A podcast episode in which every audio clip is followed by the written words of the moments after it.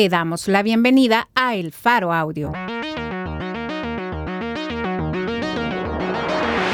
Ahora puedes escuchar nuestros reportajes en el momento que más te convenga. Sigue nuestro canal en tu plataforma de podcast favorita y no te pierdas las historias importantes de Centroamérica.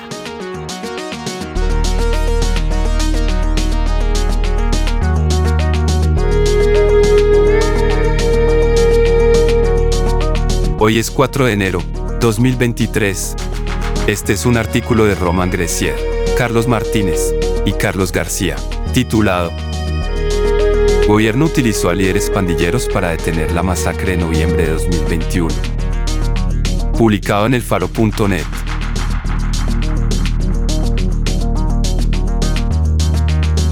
Los días 9, 10 y 11 de noviembre de 2021, cuando la administración del presidente Nayib Bukele se acercaba a la mitad de su mandato, las pandillas asesinaron a 45 salvadoreños para generar un clima de terror y enviar un mensaje al gobierno, con el cual sostenían una negociación secreta desde al menos junio de 2019.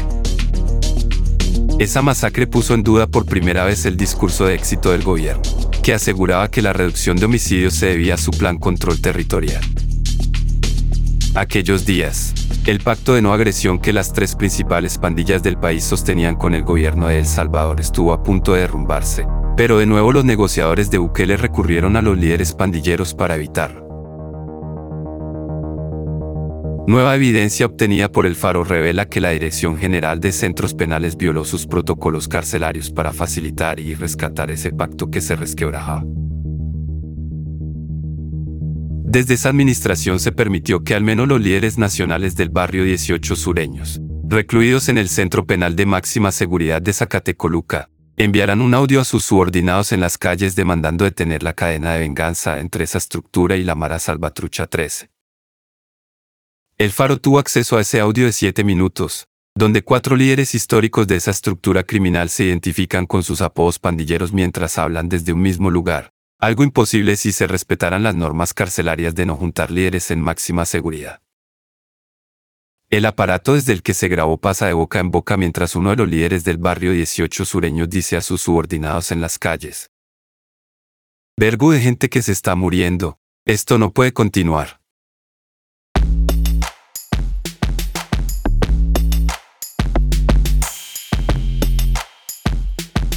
Horas antes de que el mensaje de los líderes pandilleros fuera enviado, el director general de Centros Penales, Osiris Luna, protagonista y encubridor de las negociaciones entre el gobierno y las pandillas, había ingresado al mismo penal para una reunión, como se lee en informes de inteligencia penitenciaria obtenidos por el Faro a través de los Guacamaya Leaks, una filtración masiva de correos y documentos de la policía y ejército de El Salvador, así como registros de fuerzas de seguridad de México, Perú, Colombia y Chile,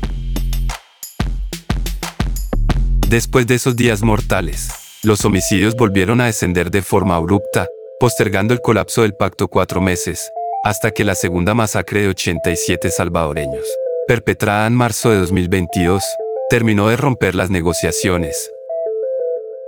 Esta última vez, el gobierno y la asamblea decretaron un régimen de excepción que lleva ya nueve meses vigente.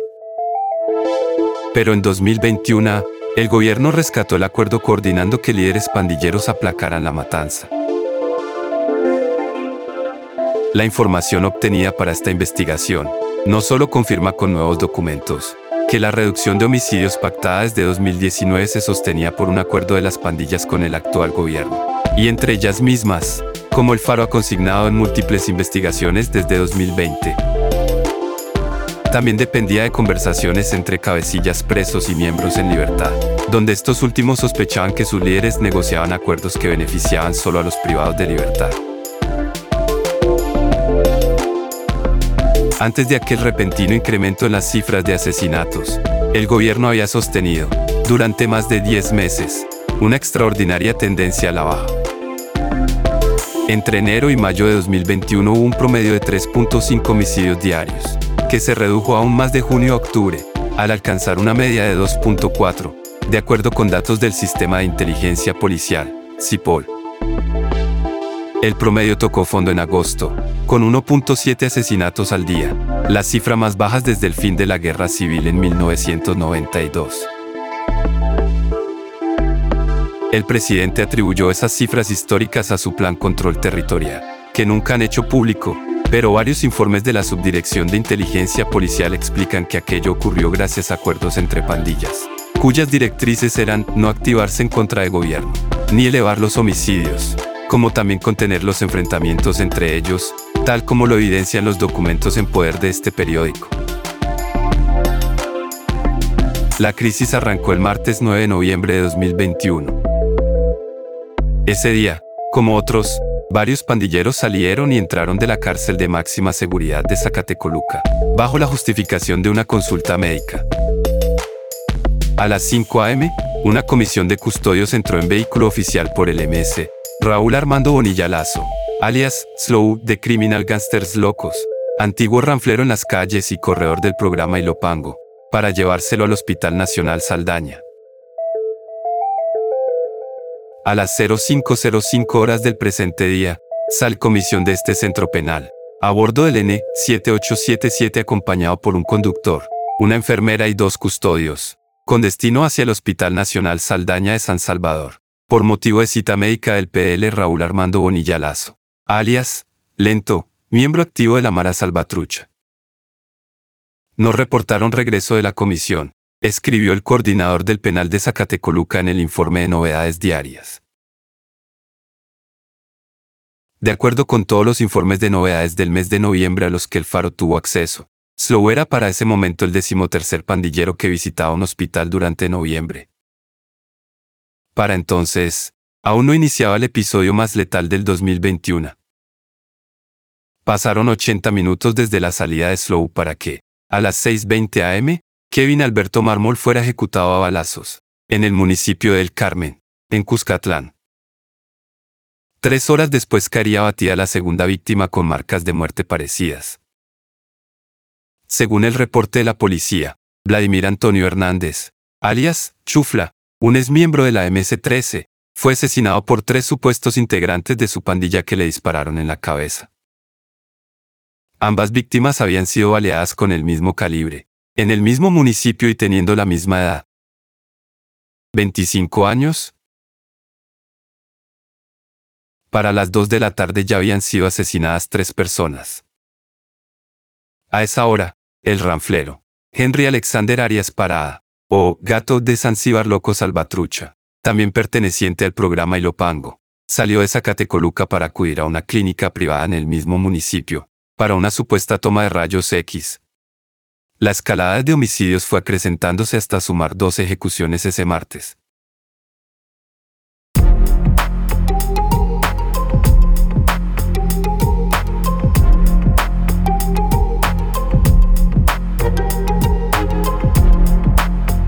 La Fuerza Armada también estaba alarmada.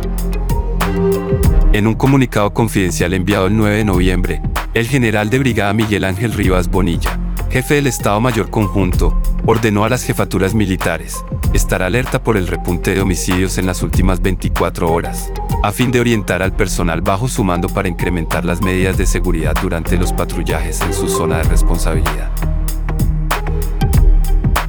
Al día siguiente, la situación empeoró. Por la madrugada, la División de Análisis y Producción de Inteligencia, DAPI, de la policía, anticipaba que la violencia arreciaría. A las 2.1 de la madrugada, la DAPI envió a todos los departamentos de inteligencia policial un correo titulado Alerta de inteligencia sobre posible incremento de homicidios por parte de la MS-13 a nivel nacional. En un documento etiquetado como reservado, informaba, Integrantes de la pandilla MS-13 tendrían planificado aumentar los homicidios contra integrantes de la P-18R, Barrio 18 Revolucionarios, y P-18S, 18 Sureños, a nivel nacional. Los homicidios ese día iniciaron a las 6.35 de la mañana. Desde una motocicleta en movimiento, pandilleros dispararon contra el panadero, Ítalo Josué Zúñiga Granados, supuesto colaborador de la MS-13 en el municipio de Colón, como lo reportó el sistema de emergencias 911. Para el mediodía ya habían salido del penal de Zacatecoluca dos miembros de la MS-13 hacia el Hospital Rosales.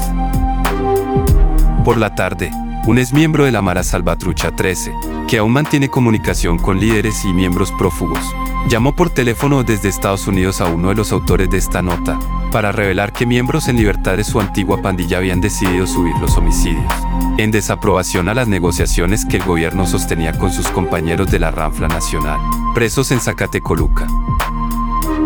Para ese entonces el Faro aún no contaba con el audio de los sureños y los documentos filtrados por Guacamaya que respaldan la versión de este antiguo marero. Ese es Marero, a quien llamaremos Mochila para proteger su identidad. Expresó que al menos tres programas del grupo criminal, Normandie Locos, Western Locos y Fulton Locos, decidieron aumentar los homicidios debido a que sus líderes presos estaban entregando a la policía compañeros en libertad, como resultado del pacto con el gobierno. Según Mochila, la Ranfla Nacional había acordado con el gobierno, a cambio de beneficios en las cárceles, la entrega de homeboys por cada militar y policía muerto, así como por cada escándalo violento cometido por las pandillas. Algunas clicas no están alegres para nada. Entregar y matar a sus cheros no es la causa del barrio, dijo Mochila. Solo los de la cárcel se están beneficiando, los de la calle no. Mochila también señaló que las pegadas de noviembre de 2021 eran un doble mensaje tanto para el gobierno como para sus líderes, con la intención de que Bukele se enterara de que no está controlando nada y para mostrarle a la ranfla que los mareros en libertad no están alegres. Ese mensaje escrito en muertes tenía la finalidad de comunicar que los miembros en libertad de la Mara Salvatrucha 13 tenían el poder de desestabilizar cualquier tregua. ¿Está metido los de la 18 en esto? Preguntó el periodista.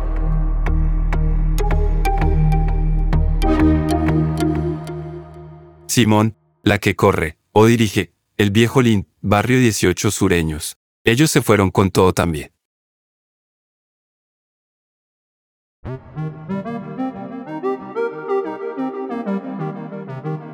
Mochila precisó que los muertos formaban parte de una lista de víctimas pendientes por ejecutar, en las que se incluía pandilleros de la misma MS-13, miembros de las dos divisiones del barrio 18, y gente que no pagaba extorsiones. Era una lista que ellos, los líderes de la calle, tenían, dijo por llamada telefónica. Las muertes vienen desde septiembre o agosto, pero en estos días fueron las más grandes que hicieron. Varios informes de análisis integrados de inteligencia, realizado por la API en 2021, afirman que la pandilla podía estar generando listas para más repuntes de violencia. El de agosto dice, no se descarta que por el momento las pandillas solo estén actualizando listas de sus futuras víctimas, por lo que existe una amenaza latente de incremento de la violencia,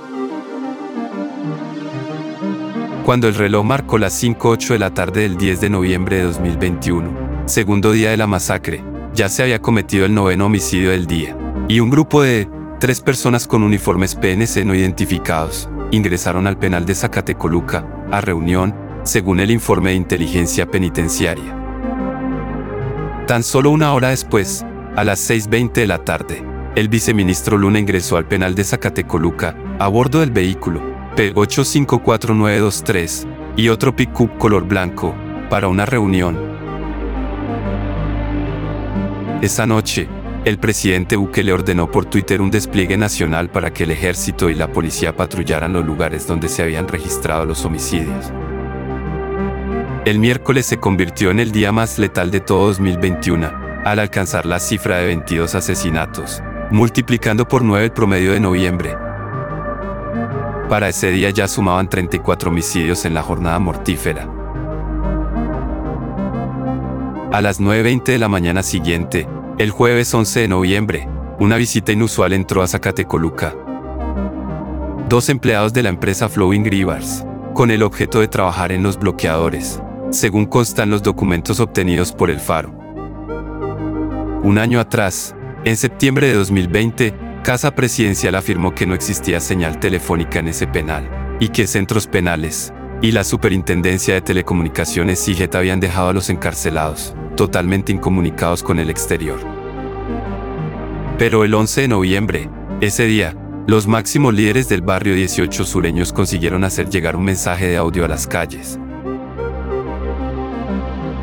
El Faro se contactó con el director de prensa de la Dirección General de Centros Penales, Alejo Carvajal, a quien después de contestar una llamada pero colgar por falta de señal, se le dejó un mensaje por WhatsApp preguntándole la versión de centros penales de esos días.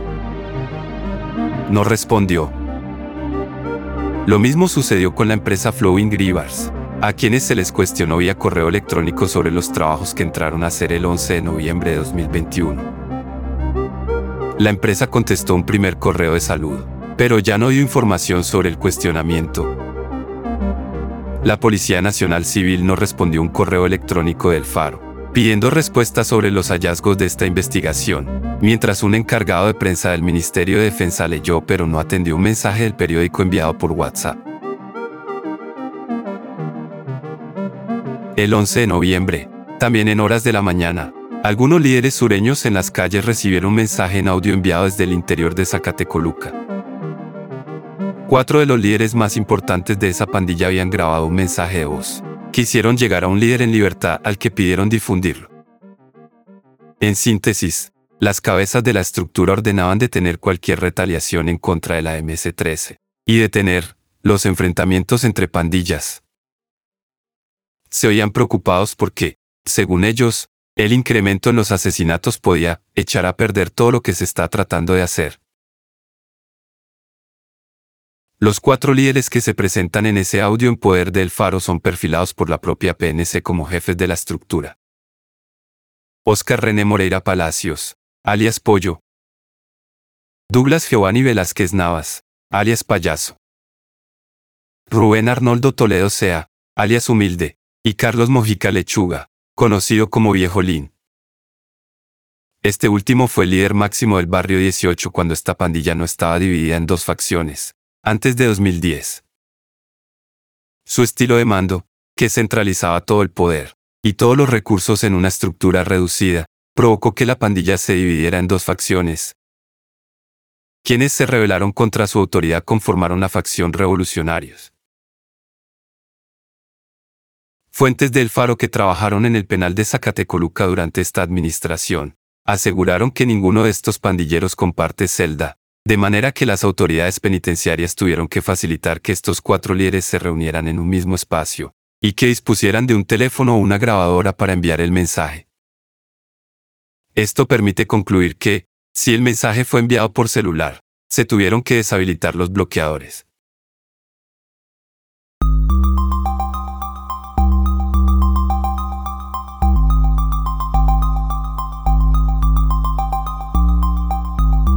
En ese audio, que fue compartido con el faro por un 18.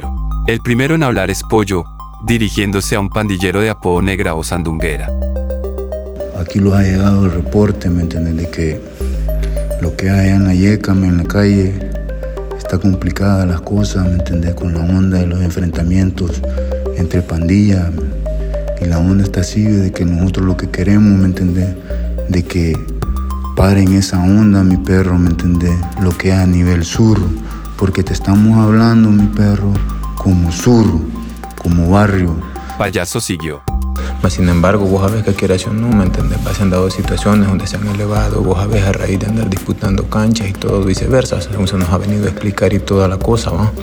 Agregó este segundo pandillero, sin aclarar quién se las explicó que se les haga ver a todos los homies, ¿me entendés? En, todas, las, todas las canchas, vos a ver dónde controla lo que es el sur, ¿me entendés? Para venir a evitar todo eso. En tono de súplica, concluyó. No podemos andar, vos a ver, ¿me entendés? O sea, también poniendo, vos a ver, escombros nosotros mismos. Pues una, vos a ver, dándole herramientas al sistema para que ustedes vengan a estos lugares y otra, que se mantengan, ¿me entendés? Y toda la onda, pues, ¿me entendés? Que no caigan en ese juego y toda la onda, vos a ver, pues. Luego pasó el aparato a Viejolín quien incluso prometió a su intermediario que pronto podrían tener una reunión presencial, sin aclarar cómo. Este, sabemos por lo que vimos, vos a ver, de que ha agarrado fuego la situación allá afuera. Es una situación en realidad que puede venir a, echar a perder todo lo, lo que se está tratando de hacer, ¿me entiendes? Eh, esto es algo que no te podemos explicar así a la rápida a través de, de, un auto, sin embargo estamos tratando más o menos, ¿vea? como te digo ahí el perro, eh, posteriormente vamos a ver si ¿vea? es posible que podamos hablar, ¿me entiendes? ¿Vea? Personalmente, tanto hoy como los demás. Lo que te pedimos que contactes a cada perro, ¿me entiendes? Que vaya al frente de cada cancha y que les hagas ver por las necesidades, la palabra de aquí de Zacate, la que va, ¿me entiendes? Va como barrio de todo el sur, ¿me entiendes?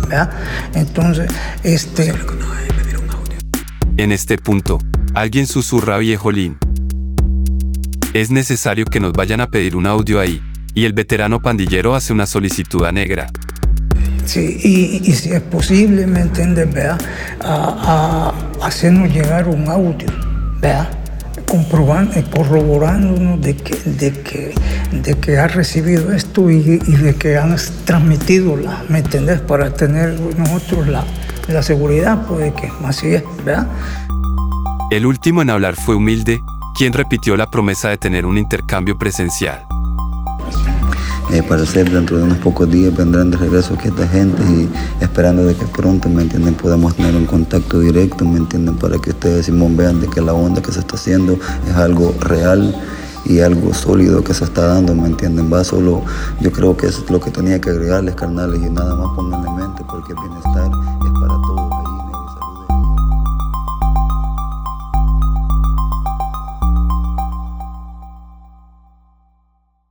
Humilde había sido trasladado de Zacatecoluca al Hospital Rosales dos días antes, el 8 de noviembre a las 9.55 horas. Ocho miembros del barrio, 18 sureños fueron simultáneamente llevados el 16 de octubre al Hospital Santa Teresa, donde permanecieron por siete horas, de acuerdo con el informe de novedades del penal de esa fecha. A pesar de que la policía y la Dirección General de Centros Penales conocían los motivos del estallido de violencia, el ministro de Seguridad, Gustavo Villatoro, afirmó la noche del jueves 11 de noviembre en entrevista por el estatal Canal 10, que los homicidios pudieran haber ocurrido por obra de algún poder fáctico del país, una alusión a la posición política. Existe algo raro, un poder oscuro que está detrás de esto, dijo. A todos aquellos negociadores históricos, de los políticos que jugaron con la sangre del pueblo, o cualquier interés oscuro que esté detrás de esto, los vamos a poner frente a la justicia. La primera tregua entre un gobierno y las pandillas que fue hecha pública en El Salvador ocurrió desde marzo de 2012, cuando el país lo gobernaba Mauricio Funes, del FMLN. El 11 de noviembre de 2021, último día de la jornada violenta, fueron asesinadas 11 personas.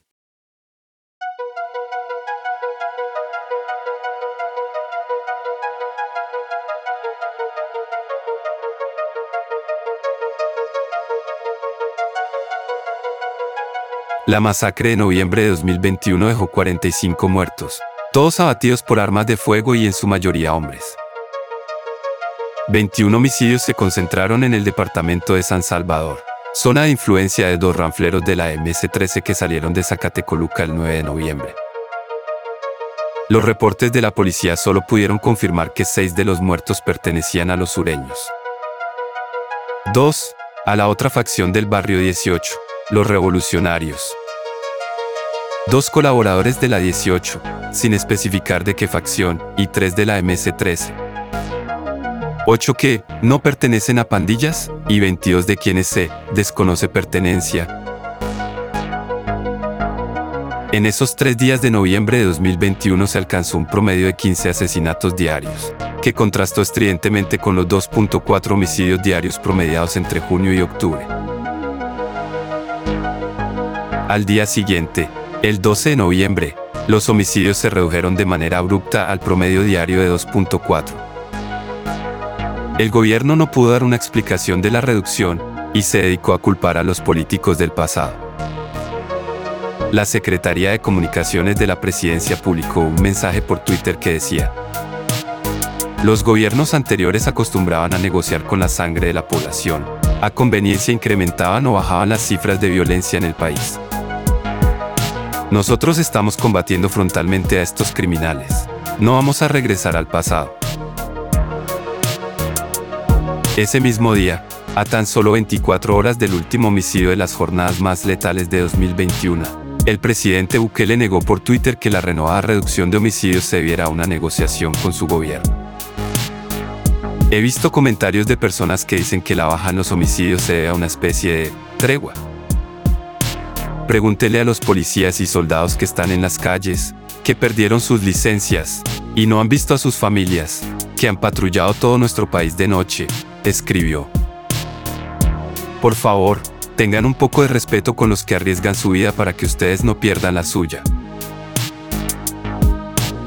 Una semana después del cese de homicidios, el 18 de noviembre, la rutina en el penal de Zacatecoluca volvió a la cotidianidad. Ese día, otros dos miembros del barrio 18 sureños y dos de la MS-13 salieron a consulta médica al Hospital Nacional Santa Teresa y al Hospital Nacional Rosales. Ese día también llegó un oficial a la cárcel de Zacatecoluca a leer nuevos cargos criminales a uno de los máximos líderes de la Mara Salvatrucha 13. El Mercanales Rivera, alias Crook. Pero no lo encontró Centros Penales lo había liberado ilegalmente, como moneda de cambio en sus negociaciones con la MS-13. Mochila aseguró al Faro que, tras quedar en libertad, Kruk hizo múltiples viajes a territorio del barrio 18 en Zacatecoluca y Ciudad Barrios, en compañía de guardias anónimos, antes de ser auxiliado para huir a Guatemala por el director de reconstrucción del tejido social, Carlos Marroquín, como este último admite en audios publicados por el Faro. Y yo al viejo lo saqué de adentro, brother, en una forma de ayudarles a todos y de demostrarles mi lealtad y confianza. Pues yo mismo lo fui a traer allá y yo mismo lo fui a Guatemala. Entonces, pero yo no sé por qué se confían en otra gente, brother. Si aquí la demás gente está interesada que esto se caiga y que esto ya no avance ni funcione. En su informe de noviembre, el DAPI acusó internamente a la ranfla histórica de la MS-13, recluida en Zacatecoluca, de ordenar la violencia. Para explicarlo internamente, el policía que escribió el reporte ignoró la explicación de su propio gobierno, y atribuyó lo ocurrido al rompimiento de una tregua entre pandillas. Sobre los líderes de la MS, escribió. Cabecillas dieron luz verde, aval, para hacer pegadas, o sea, cometer homicidios, durante una semana. Los objetivos serían Pandilleros contrarios y peseteados. Peseteados significa colaboradores con las autoridades. Cabecilla del programa Centro ha girado órdenes a los distintos corredores. La Oficina de Inteligencia también advirtió de una posible venganza de los sureños. Cabecillas en la libre mencionan que las letras MC13 se les volcaron sobre el barrio 18, porque se violó el código que se tenía planificando lo siguiente.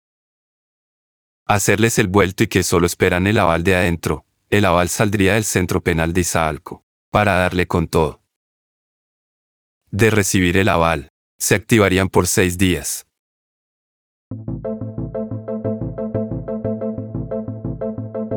Para el mes de la masacre, noviembre de 2021, informes de Subdirección de Inteligencia Policial, obtenidos por el Faro a través de Guacamaya Leaks, habían señalado por meses la existencia de un pacto de no violencia entre la MS-13 y los sureños, que incluía no atentar contra el sistema, ni contra las fuerzas del Estado. Sin embargo, estos informes omitían que el gobierno de Bukele dirigía las negociaciones con las tres pandillas desde 2019, para controlar los homicidios. Pero el conocimiento policial de un acuerdo criminal venía desde antes. En su informe de junio de 2021, la Oficina de Inteligencia escribió que la policía había encontrado un manuscrito de la MS-3 en el cantón sitio de Santa Lucía, en Puerto El Triunfo, Usulután, en donde expresan sobre la tregua que existe con la pandilla 18S, de respetar la vida y el libre movimiento de sus familiares. Al siguiente mes, Cipol afirmó que tanto la MS-13 como los revolucionarios habían congelado ataques contra el sistema. Para agosto, Cipol escribió que se mantenían las líneas de tener congeladas las pegadas, homicidios, contra el sistema, PNC-FAES, a nivel nacional, como un acuerdo que tienen las tres pandillas en lo que resta el año. Al siguiente mes, la oficina lo afirmó de nuevo. PDL, privado de libertad, recluido en el CP, Centro Penal, que Saltepeque, manifestó que hay líneas de mantener los homicidios a la baja a nivel nacional. Respecto de los atentados contra el sistema habría un acuerdo, de no atentar, entre las tres fracciones durante un año. Los informes de inteligencia de la policía, el comunicado confidencial del Estado Mayor Conjunto, los siete minutos de audio donde hablan los líderes del barrio 18 sureños, y las fuentes del faro en el sistema penitenciario y en la Mara Salvatrucha 13, demuestran que cuando hubo una crisis en la tregua entre el gobierno y las pandillas en 2021, la administración de Bukele reaccionó de forma completamente distinta a lo que hizo tras la masacre de marzo de 2022. También se confirma que en ambas ocasiones fue la MS-13 la responsable de desatar los asesinatos. Con solo cuatro meses de diferencia, el gobierno tomó dos caminos antagónicos. Rescatar las negociaciones en 2021. Darlas por rotas e instalar el régimen de excepción en 2022.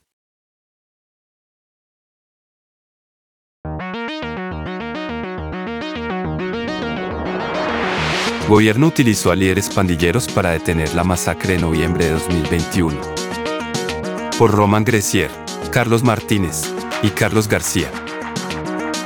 Editores, Oscar Martínez y Sergio Arauz. Fotografías por Carlos Barrera. Producción y musicalización por Omnion. Gracias por escuchar esta historia. Si te parece valioso nuestro trabajo, apóyanos para seguir haciendo periodismo incómodo. Sé parte de nuestra comunidad de excavación ciudadana desde un dólar a la quincena. Ingresa a apoya.elfaro.net.